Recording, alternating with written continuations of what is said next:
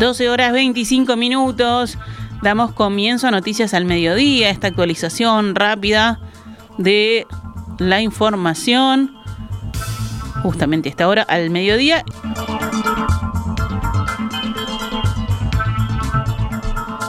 El ministro de Trabajo, Pablo Mieres, aseguró que hasta ahora el 40% de las mesas de negociación del sector privado convocadas por el gobierno aceptaron adelantar para julio el correctivo por inflación que estaba previsto en los convenios para el 2023. Mieres dijo que queda un 20% de las mesas convocadas por definir y que estima que habrá otro 10% que acepte adelantar el correctivo. De esta forma, estimó que la mitad de los rubros del sector privado aceptará adelantar el correctivo por inflación, como sugirió el propio gobierno. Mieres detalló que en general los sectores que no aceptaron son del comercio y la industria, en tanto el sector agropecuario eh, todo adelantará el correctivo por inflación previsto en los convenios salariales vigentes. Al haber optado por un correctivo al final del periodo, seguramente tienen un perfil más complicado que las que ya habían adelantado el correctivo por semestre, dijo Mieres sobre los sectores del comercio y la industria que no adelantarán el mismo por inflación para este año.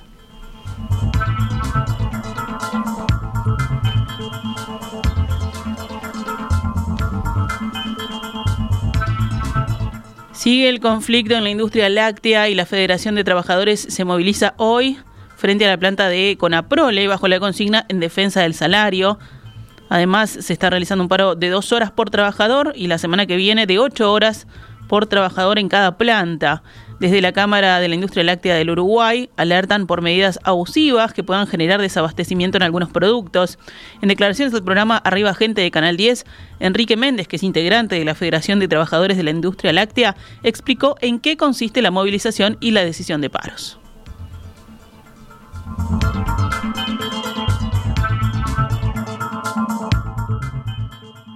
La situación es que la última instancia de Consejo de Salario que tuvimos fue el 31 de mayo.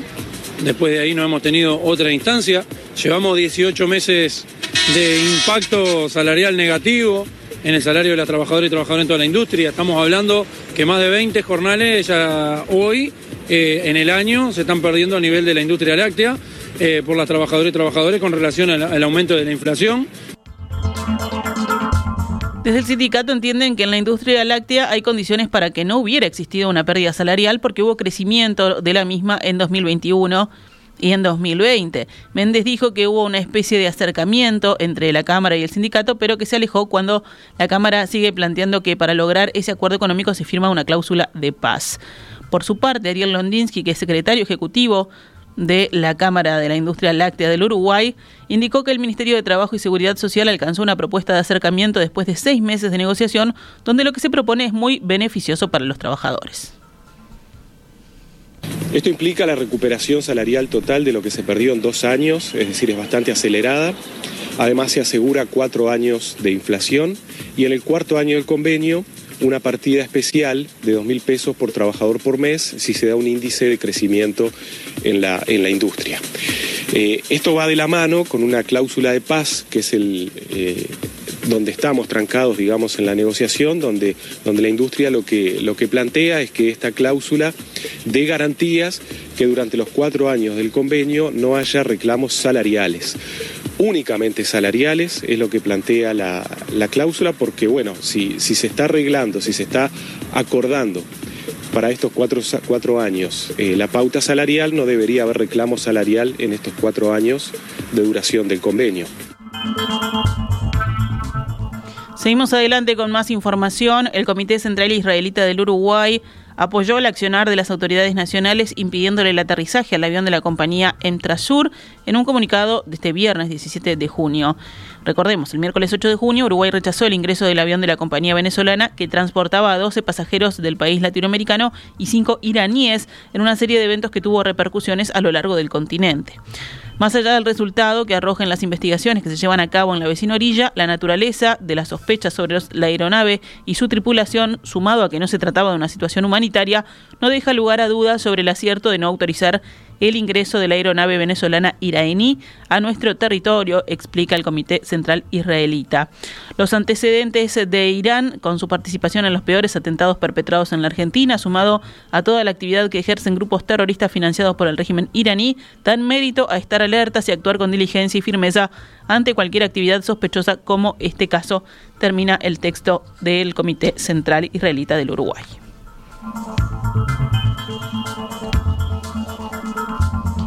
Nos vamos con otras noticias. El Ministerio de Economía y Finanzas ya dio el aval para que la intendenta Carolina Cose solicite al BID un crédito por 70 millones de dólares, según informó TV Ciudad.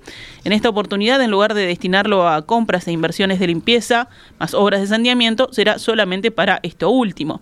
Esa es la diferencia significativa con respecto al punto de partida de las negociaciones que protagonizaron la Intendencia de Montevideo y la coalición opositora en los últimos meses de 2021 y los primeros de este año, hasta que todo naufragara el 21 de abril pasado, cuando el oficialismo no contó con los votos necesarios para aprobar el préstamo.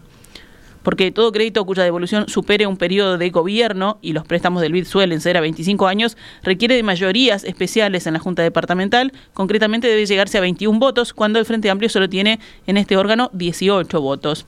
El fracaso del préstamo anterior se debió a la falta de acuerdo en cuanto a cómo repartir el dinero, porque mientras el oficialismo pretendía destinar la mayor cantidad al rubro de limpieza, la oposición exigía que fuera al revés y que lo que se privilegiara fuera el saneamiento para favorecer así, decía la oposición, a más cantidad de barrios y vecinos que lo necesitaran.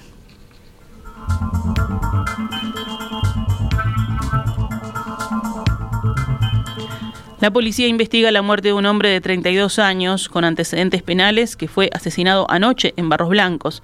Según informó la jefatura de policía de Canelones, el fallecido se encontraba en una plaza en las inmediaciones de las calles Ariel y Florencio Sánchez. Testigos dijeron que disparos salieron de una moto con dos ocupantes que pasaron por el lugar. El sujeto objetivo del ataque murió como consecuencia de nueve impactos de bala. La policía científica realizó pericias en la escena del crimen y personal de la seccional 25 se hizo cargo de las actuaciones pertinentes. Los investigadores analizan las cámaras de videovigilancia de la zona para tratar de identificar a los homicidas.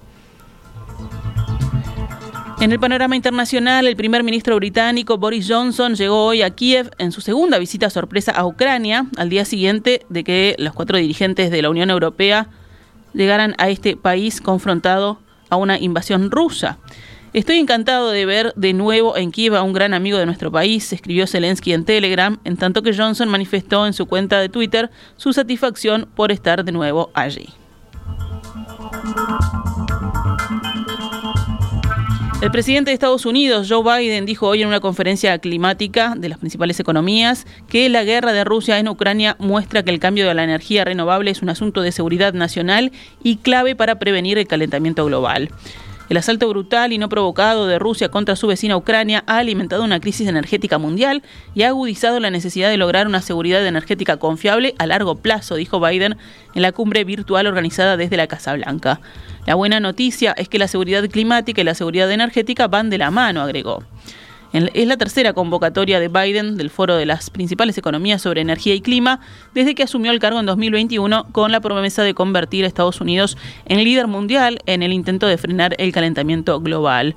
Pero llega justo cuando Biden enfrenta una dura situación interna por el aumento de los precios del combustible vinculado a las consecuencias de la invasión de Ucrania. Cerramos con deportes. La segunda fecha del torneo intermedio comienza mañana, sábado 18 de junio, y culmina el lunes 20. Los partidos de mañana, Albion Wanderers a las 10 de la mañana en el Saroldi, Liverpool Phoenix a las 15 en Belvedere, Nacional River Plate a las 18 horas en el Gran Parque Central.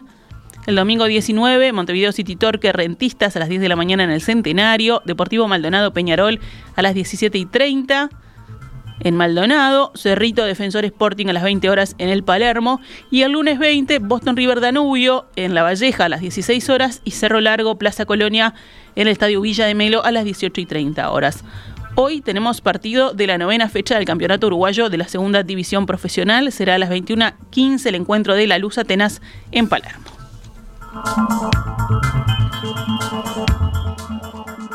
Esta es Radio Mundo. 1170 AM.